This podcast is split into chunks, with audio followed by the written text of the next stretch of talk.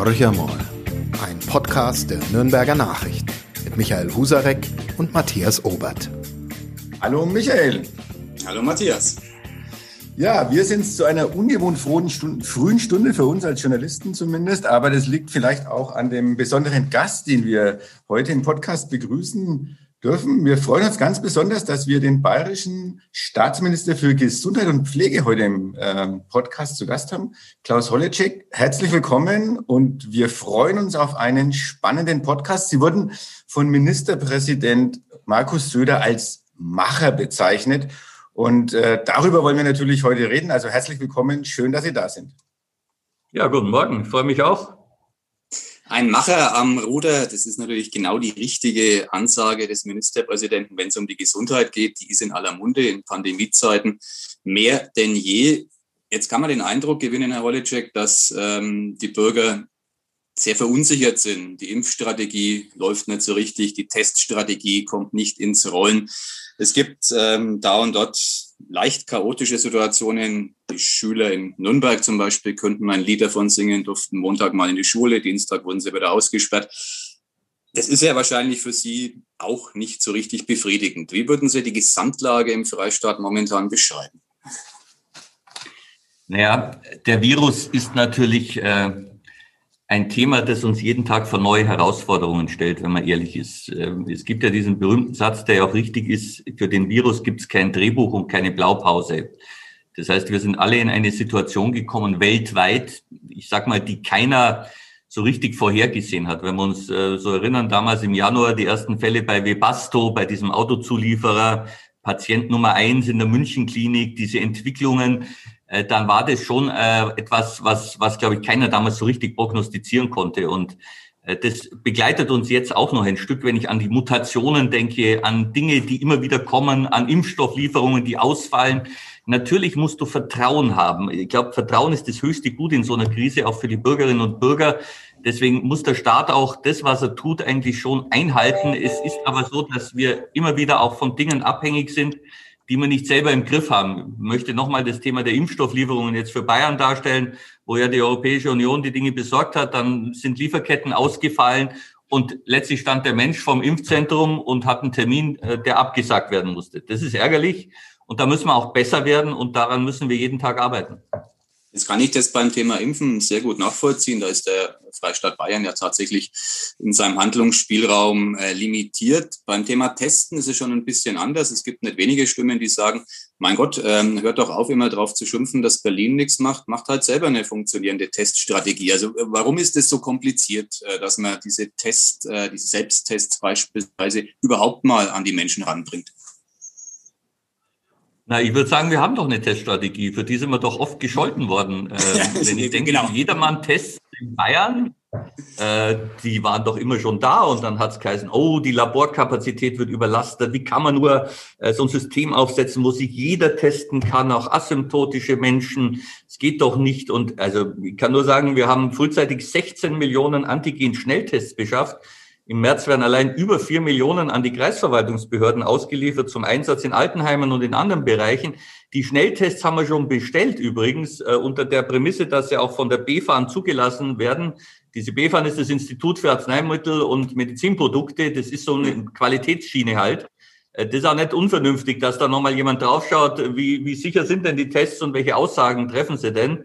Und sobald die zugelassen sind, der Professor Bruch sagt Anfang März, äh, können wir praktisch uns beliefern lassen. Ich glaube, die Hersteller produzieren da schon fleißig.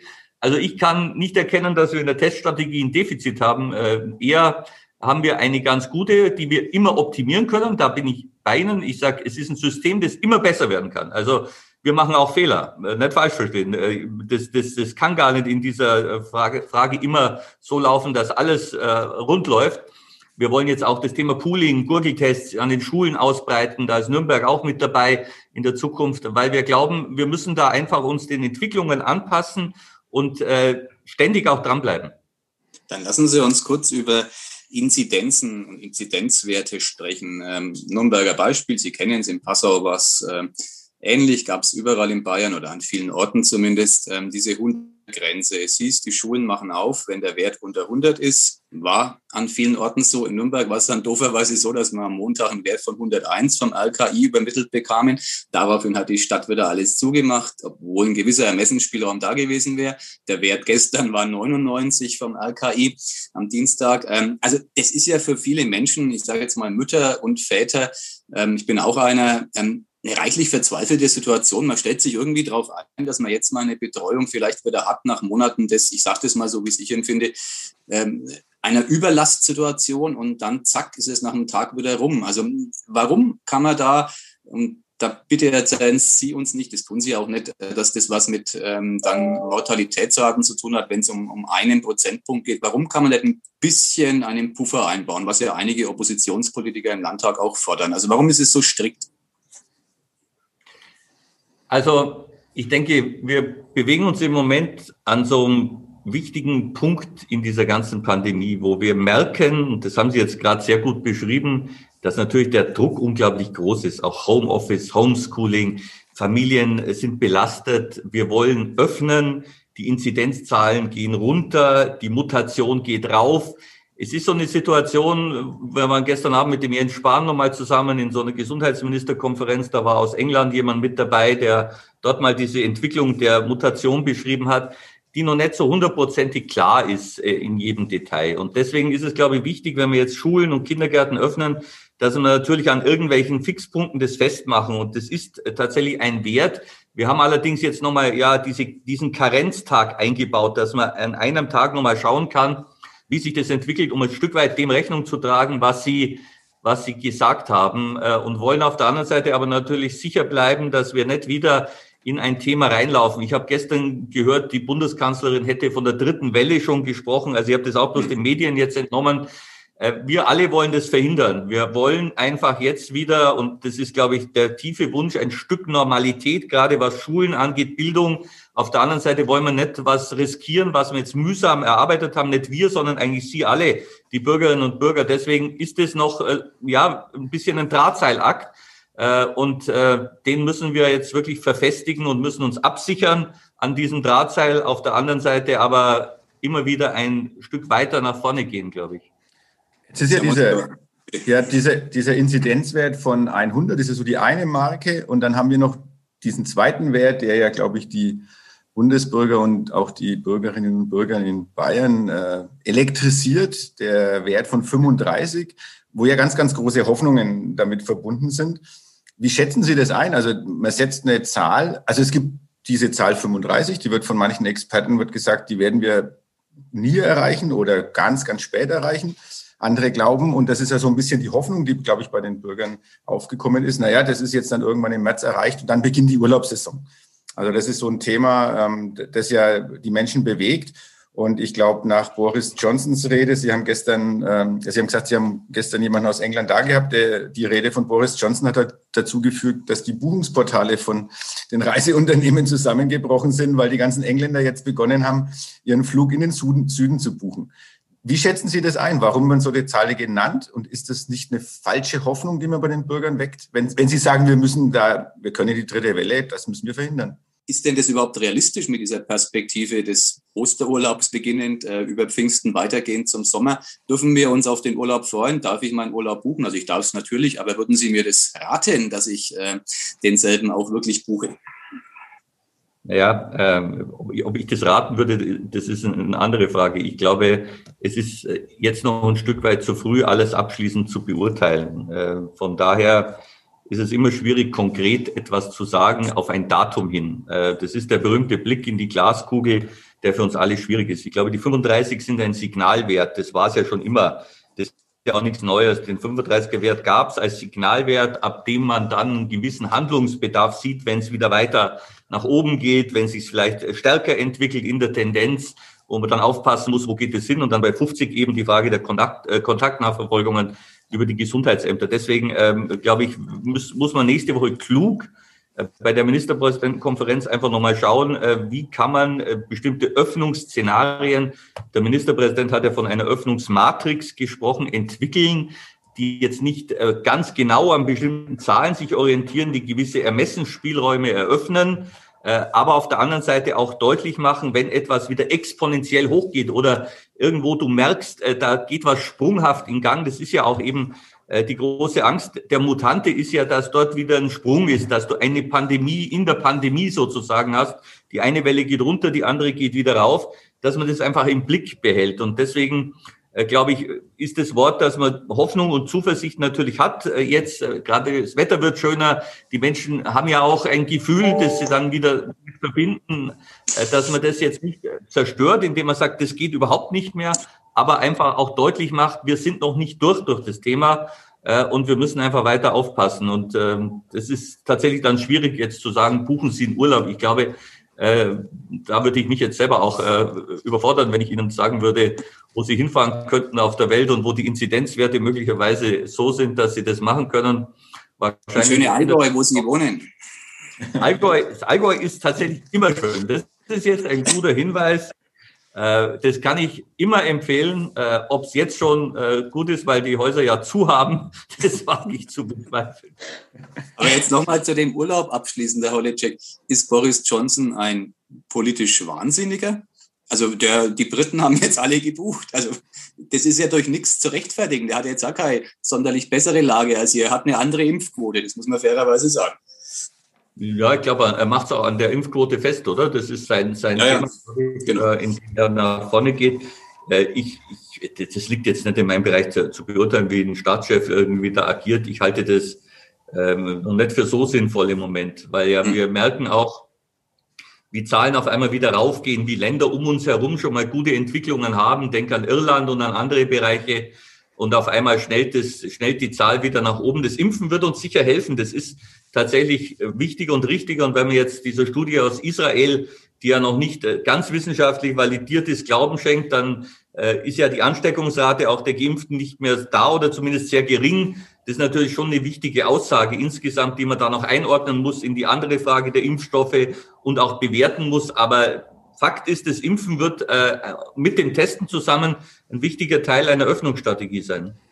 Jetzt sagen wir mal, es ist so, dass die Urlaubslage heuer diffizil bleibt und äh, auch das Allgäu irgendwann überbucht wird. Ähm, selbst wenn wir hier im Lande bleiben, wird's eng. Dann haben die Menschen zwei Hoffnungen. Äh, die eine ist ähm, beispielsweise Sportmöglichkeiten, kommen wir gleich darauf zu sprechen. Die andere ähm, ist die der Besuch von Festen. Da haben wir jetzt hier in der Region gestern schon ähm, die erste Hiobsbotschaft, eine sehr erwartbare, entgegennehmen äh, müssen. Die Erlanger Bergkirch war eines der Großereignisse hier bei uns in der Gegend, äh, ist gecancelt. Eine Million, Leute, eine Million Menschen auf zwölf Tage verteilt mit engsten Kontakten.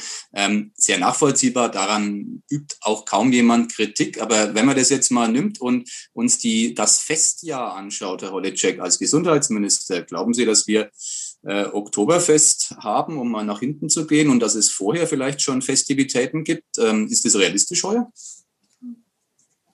Naja, auch das ist die Frage in die Glaskugel. Ich, glaube, ich will jetzt in der Perspektive bis Oktober, September, äh, das, das, kannst du im Moment nicht abschätzen. Natürlich spricht da viel dafür, dass es nicht so realistisch ist. Das ist schon klar. Aber wissen Sie, wenn man jetzt äh, sofort alles äh, in, in diesen Langfristthemen sofort schon wieder abhakt, das bringt, glaube ich, auch nichts ich denke, wir müssen uns jetzt äh, darauf konzentrieren, auch weil Sie Sport angesprochen haben. Wir sind ja mit dem BLSV im Kontakt, Innenministerium, als Sportministerium, um zu sagen, wie können wir auch da Konzepte vorbereiten, die funktionieren, äh, die dann auch bei bestimmten Werten äh, das eine oder andere wieder möglich machen. Und so, glaube ich, muss man sich jetzt fortbewegen, äh, dass man die Chance nutzt, sich vorzubereiten auf bestimmte Dinge, wenn sie dann möglich sind, wenn äh, die Rahmenbedingungen das hergeben und natürlich gibt es auch von Veranstaltern Konzepte. Ich habe gestern wieder was bekommen, glaube ich, Ärzte und andere Wissenschaftler haben ein Konzept vorgelegt, unter welchen Bedingungen, mit wie vielen Menschen etwas möglich sein könnte.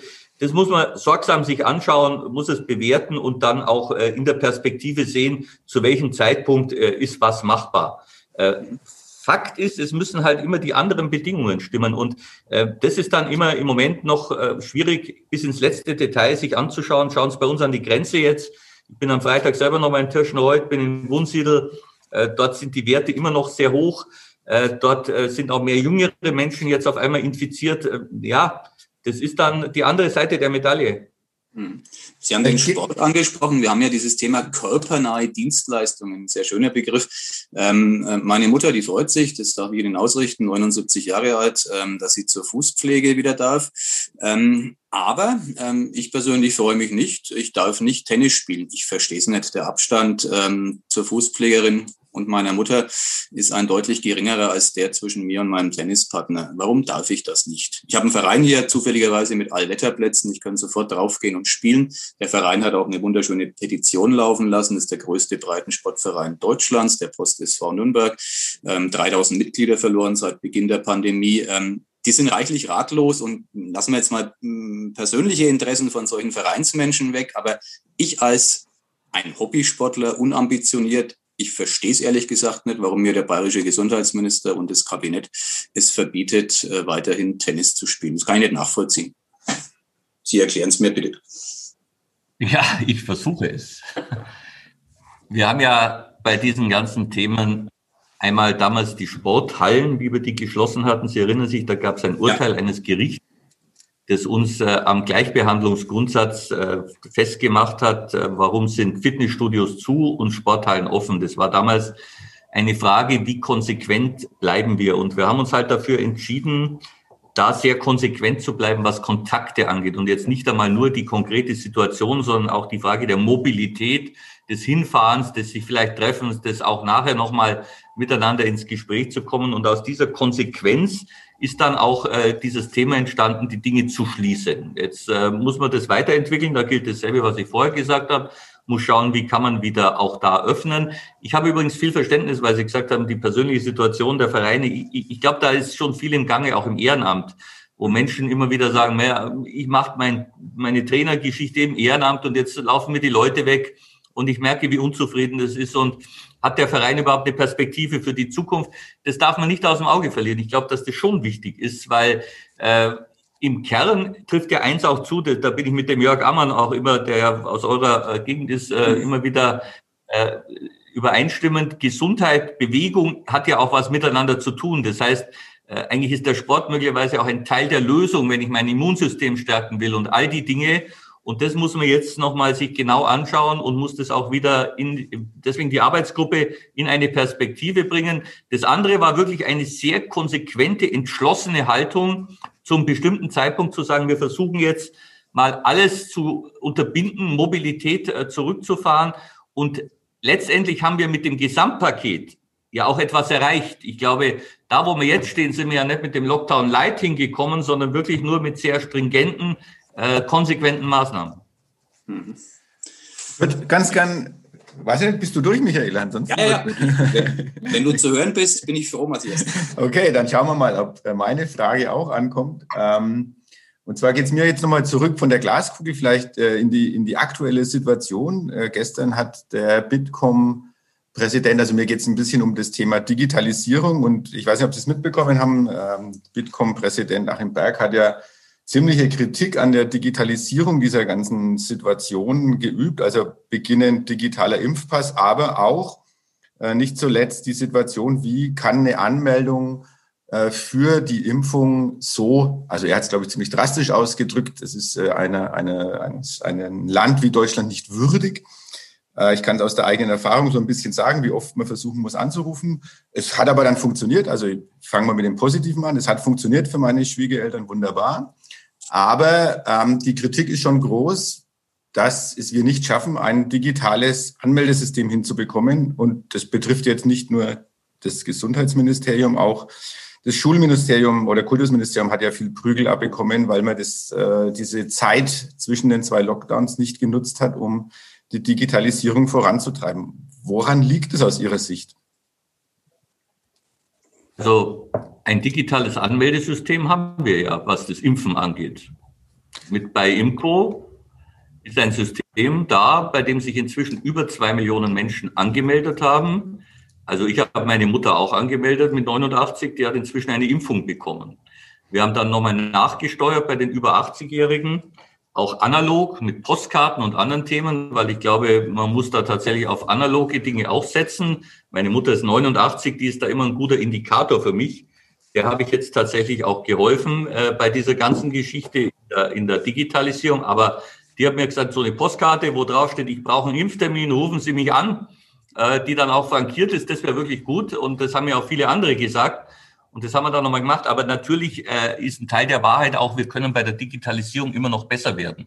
Das glaube ich schon. Äh, wir haben da viele Dinge, die uns jetzt nochmal, wie, wie heißt es immer so schön, es wird ja in der Pandemie das Brennglas nochmal draufgelegt auf bestimmte Fehlentwicklungen. Also Pflege zum Beispiel, äh, das wäre auch ein Riesenthema, äh, wo man nochmal genau hinschauen muss. Aber da ist natürlich die Digitalisierung auch eins. Das, was wir jetzt machen, hätte man wahrscheinlich so früher auch nicht gemacht äh, in dieser Videokonferenz und, und in dieser Art.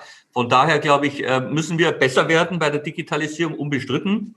Aber manches läuft auch schon ganz gut und dass es irgendwo bei so Portalen immer wieder zu Über Überläufen kommen kann. Äh, das ist so, wenn viele Menschen zur gleichen Zeit wo anrufen und äh, gleichzeitig auch sich bemühen, einen Termin zu bekommen, äh, dann ist das manchmal nicht so einfach. Aber im Kern, glaube ich, sind wir mit bei IMCO ganz gut unterwegs. Wenn ich auch manchmal höre, wie die anderen Länder, die da beim Bund angeschlossen sind, ihre Systeme bewerten, glaube ich, ja, ist es noch nicht so schlecht. Eines kann man ähm, inzwischen hoffentlich ausschließen. Sie sind der unbelastete Hollecheck, deswegen können Sie es ehrlich beantworten. Wird in den Gesundheitsämtern im Freistaat noch gefaxt? habe ich gelesen gehabt, äh, dass das äh, der Fall sein soll. Ja, genau. Ich habe auch gesehen, dass der Bundestag jetzt seine Faxgeräte, glaube ich, abgeschafft hat. Ja, genau. Fand ich auch ganz interessant. Habe ich irgendwo einen Post gesehen von, von jemandem.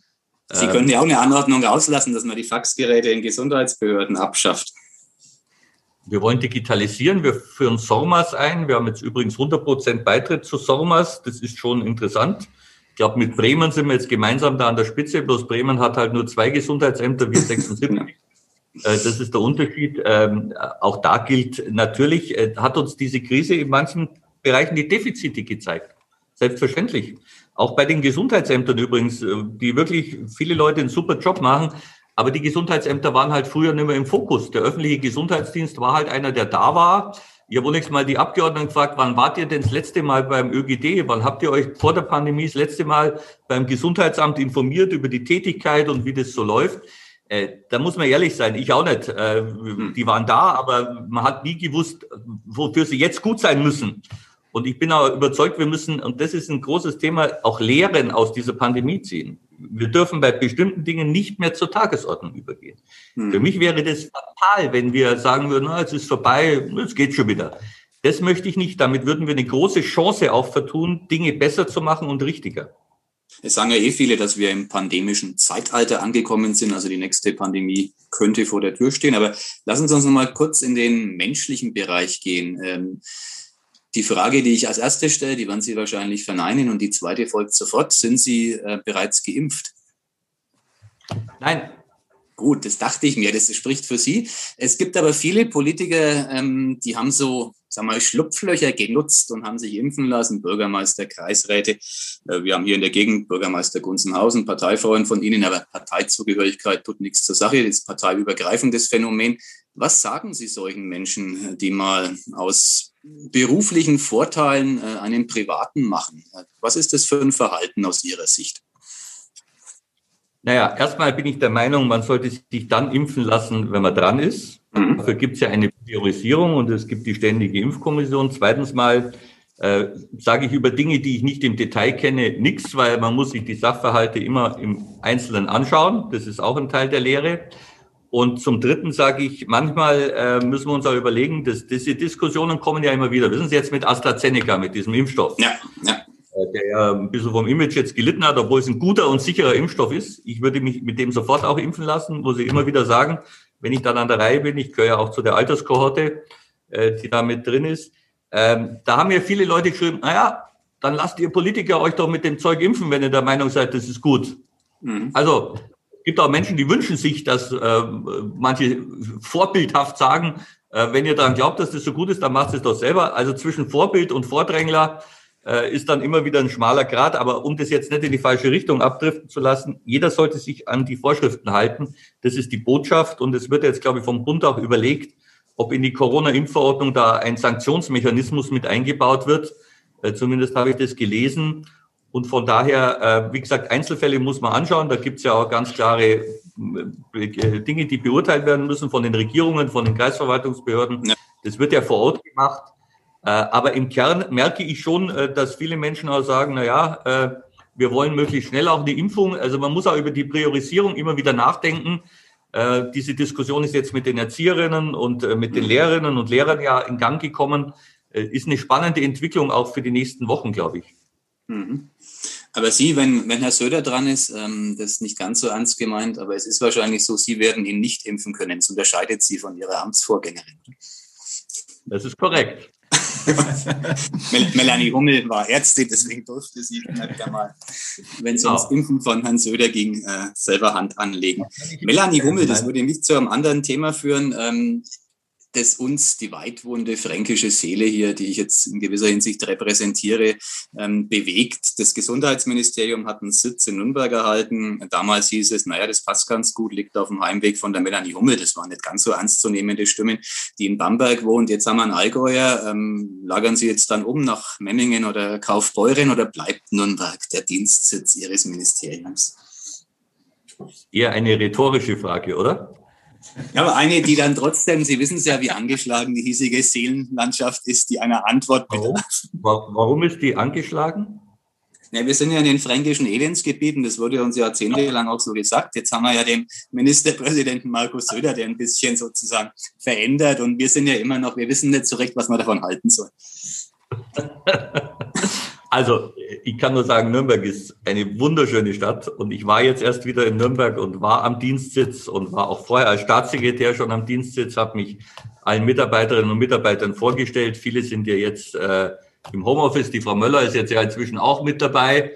Die weiß, dass ich erst vor kurzem auch da war. Ich werde auch immer wieder dort sein. Äh, und ich glaube, das ist gut und richtig, dass dieser Dienstsitz in Nürnberg ist und daran wird sich auch nichts ändern. Und äh, ich habe ja diese Überschriften auch immer wieder gelesen, der Allgäuer, äh, das ist natürlich äh, Krampf, äh, um es mal ehrlich zu sagen. Äh, ich glaube, das war eine gute Entscheidung letztendlich und äh, wir machen das gemeinsam an allen Standorten. Wir kommunizieren gut und äh, von daher ist es, glaube ich, geklärt. Das freut uns. Ich würde nämlich von Nürnberg äh, nochmal in die Ferne schweifen wollen und damit auch nochmal zurückkehren zu einem, zu einem Thema, das Sie sicherlich auch mit beschäftigt. Also einerseits der digitale Impfpass, aber auch vielleicht der ganz normale Impfpass. Ähm, die Griechen machen ein, ein Bündnis mit äh, den Israelis, dass man Griechenland besuchen darf, wenn man den Impfpass vorweisen darf. Bei uns gibt es Diskussionen darüber, dass jemand, der geimpft ist, äh, bestimmte Dinge tun darf, die andere, die noch nicht geimpft sind, noch nicht äh, oder nicht mehr noch nicht tun dürfen. Was halten Sie davon? Also zum einen digitaler Impfpass, wie wichtig ist der und soll es Vorteile geben für die Menschen, die dann schon geimpft sind und auch das anhand eines Impf wie immer gearteten Impfpasses nachweisen können? Also jetzt müssen wir erst einmal genau klären, ob das so ist, wie in der Studie von Israel das beschrieben ist, dass man den Virus nicht mehr verbreiten kann. Das ist, glaube ich, ein ganz wichtiges Thema, weil damit ja auch dann zusammenhängt, wenn ich geimpft bin, ob ich dann nicht andere noch anstecke. Und natürlich werden wir dann die Diskussion führen, zum Beispiel Besuche auch in den Altenheimen und andere Dinge. Äh, das ist ja ganz wichtig, wie man das dann auch unter solchen Gegebenheiten machen kann. Äh, ich glaube, da ist jetzt noch viel äh, Diskussionspotenzial drin. Das ist auch noch nicht abschließend geklärt. Man muss immer aufpassen, dass man äh, die Gesellschaft dann auch nicht spaltet in, in dem Bereich. Äh, deswegen äh, muss man diese Diskussion sensibel führen, auch ethisch führen, nach verschiedenen Gesichtspunkten ausrichten. Aber natürlich gibt es Erwartungshaltungen, die mit dem Thema verbunden sind und die zu gegebener Zeit dann auch politisch bewertet werden müssen. Sie merken also, ich habe da noch keine abschließende Meinung. Wir haben dieses Thema der Impfprivilegien ja immer schon mal diskutiert am Anfang. Und äh, solange nicht 100 Prozent klar ist, wie ist es mit der Verbreitung des Virus, tue ich mir da abschließend schwer. Aber ich glaube schon, äh, dass wenig Verständnis da ist, wenn dann jemand geimpft ist und den Virus nimmer verbreiten kann, dass er dann bestimmte Dinge nicht machen kann. Das werden wir sehr schnell auch in der Gesellschaft merken. Und äh, deswegen müssen wir uns das auch überlegen, wie hängt das mit Testen zusammen auf der anderen Seite und mit Impfen und mit denen, die schon Antikörper haben, die wieder genesen sind. Äh, die darf man ja auch nicht vergessen. Äh, das ist ja ein relativ breites Spektrum, das dann auf uns zukommt. Und da müssen wir auch Antworten geben auf die Fragen. Aber das sind ja schwierige Antworten. Ich nehme jetzt mal den Bereich Fußball-Stadionbesuch. Die englische Premier League äh, liebäugelt damit, den letzten Spieltag vor Publikum auszutragen. Ähm, Habe ich jetzt hier in Deutschland noch nicht gehört, wahrscheinlich auch eher unwahrscheinlich. Aber Sie werden ja irgendwann mit der Frage konfrontiert sein, wenn es um die bayerischen ähm, Profivereine mindestens geht. Ähm, wie gehen Sie damit um? Also ist es zum Beispiel denkbar, dass äh, mit Impfpass der Zugang ins Stadion für den Fan ähm, möglich ist, der andere hingegen draußen bleibt? Also solche Fragen kommen ja auf äh, Ihren Schreibtisch. Das kann man, glaube ich, zum jetzigen Zeitpunkt tatsächlich noch nicht abschließend beurteilen. Also nochmal, das, was jetzt klar ist, wird, wird man ansteckend sein oder nicht? Äh, oder was noch nicht klar ist, muss man sagen, das muss man erst nochmal wissenschaftlich jetzt gut beurteilen. Gilt das für alle Impfstoffe?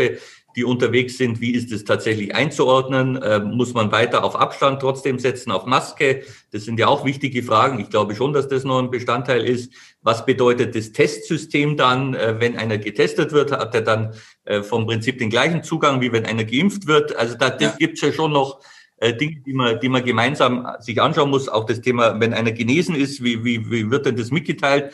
Hat der Antikörper, die dann auch denselben Beitrag leisten. Von daher würde ich mich da jetzt noch nicht abschließend beurteilen wollen. Wichtig ist mir im Moment, ich sage das ganz offen, und das ist die gute Botschaft auch von gestern, dass wir dort, wo die Gruppen wirklich vulnerabel waren, in den Alten- und Pflegeheimen, dass wir da jetzt auf einem guten Weg sind im Moment.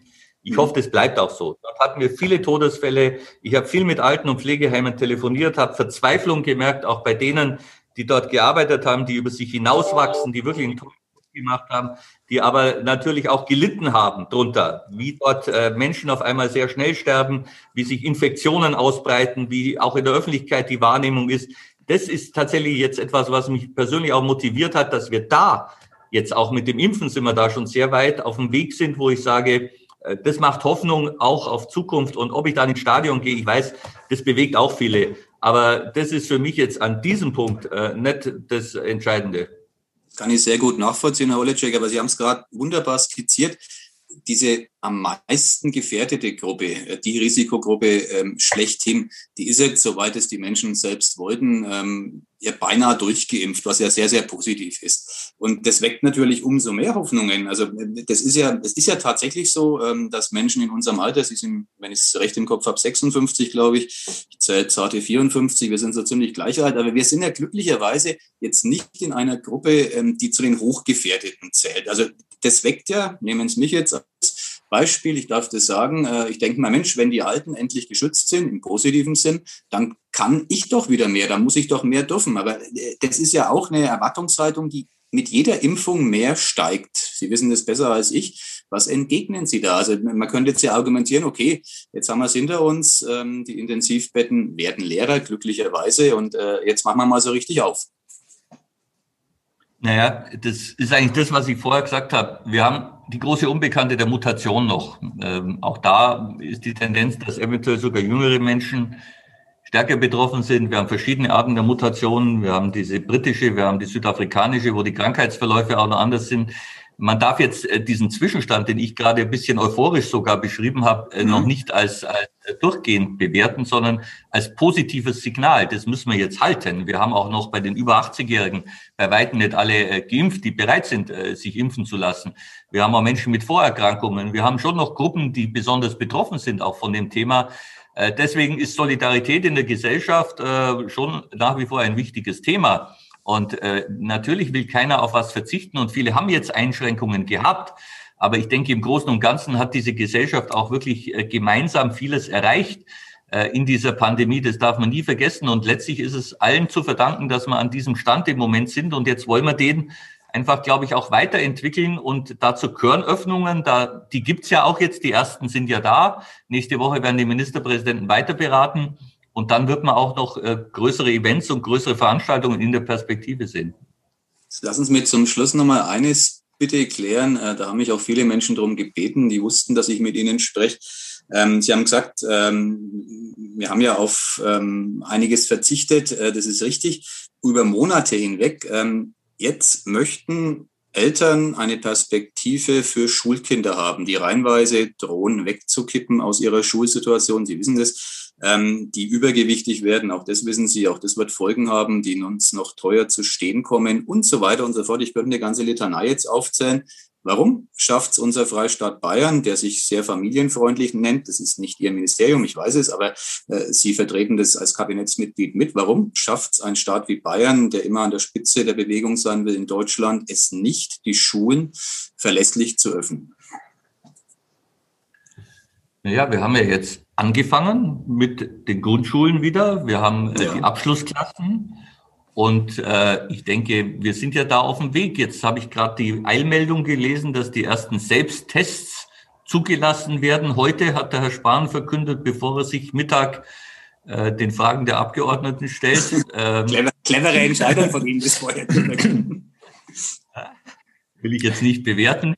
Äh, aber wir denken beide wahrscheinlich off Records jetzt in ähnliche. ähm, und ich glaube, das wird uns einfach helfen, um ehrlich zu sein, dass wir das Testsystem äh, verfeinern. Wir haben ja jetzt auch vor, mit den Selbsttests tatsächlich noch stärker einzusteigen, auch was das Angebot an die Lehrerinnen und Lehrer angeht, aber auch ab den 50-jährigen, ab 15-jährigen Schülern dieses Thema noch stärker in die Teststrategie einzubinden. Und ich denke, da ergibt sich eigentlich die Perspektive, die Sie jetzt auch angesprochen haben, dass wir die Schulen, das hat ja überall eigentlich Vorrang. Jeder hat gesagt, naja, wenn wir öffnen, dann wollen wir schon auch Schulen, Kindergärten äh, mit in den Fokus nehmen. Und das tun wir, glaube ich, jetzt. Und das müssen wir jetzt gemeinsam weiterentwickeln. Je mehr wir Testmöglichkeiten haben und die Dinge auch angehen, desto sicherer können wir sein, dass Infektionen sich nicht verbreiten. Und zusammen mit dem Impfen hilft uns das alles. Der Ministerpräsident hat ja auch gestern, glaube ich, irgendwo gesagt, es wäre auch schön, wenn ein Impfstoff auch für unter 15 oder unter 16-Jährige entwickelt werden würde. Auch das ist ein Thema. Wir haben die Masken, die sich immer wieder weiterentwickeln. Also von daher, äh, glaube ich, ist es schon äh, ganz im Zentrum und äh, der Kultusminister und auch die Sozialministerin haben das äh, sicher auch im Fokus. Das klingt doch immerhin hoffnungsvoll. Auch mit einem, mit einem durchaus optimistisch gestimmten äh, Gesundheitsminister sozusagen können wir in die, in die, auf die Zielgerade biegen des Podcasts. Ähm, das wissen Sie wahrscheinlich nicht, aber Sie kommen auch nicht drum rum, äh, auch wenn Sie jetzt im, als Allgäuer vielleicht damit ein Problem haben. Bei uns die letzte Frage ist immer, wie steht's äh, für unseren Gesprächspartner mit dem ersten FC Nürnberg? Ähm, ja, echt fürchtig.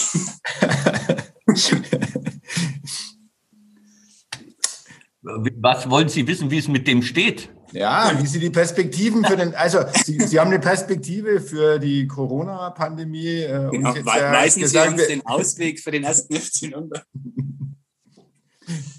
Also äh, ich glaube, der, der Club ist, ist ein äh, Traditionsverein, äh, den ich, äh, ich bin jetzt Anhänger vom FC Bayern München. Ich muss das jetzt einfach klipp und klar. Wir haben es befürchtet. Ja. einfach so, ich bin im tiefsten Herzen ein Schwarzer, aber da ein Roter. Äh, äh, ich habe aber viel Sympathie auch für den FC Augsburg, äh, der natürlich bei mir in der Region ist und genauso für den Club, weil das sind ja wirklich Traditionsvereine mit einer langen, großen Geschichte. Und ich bin überzeugt, der Club wird irgendwann wieder auch an die großen Zeiten anknüpfen können. Das ist doch schön. Und ich kann Ihnen ja empfehlen, ähm, über einen Vereinswechsel, das ist schwer nachzudenken, aber beim Club wären Sie eine Rot-Schwarze. Das ist doch auch ein schönes Schlusswort. Genau. Große Koalition in Berlin. Ich glaube, in Bayern haben wir da andere Perspektiven. Sehr schön.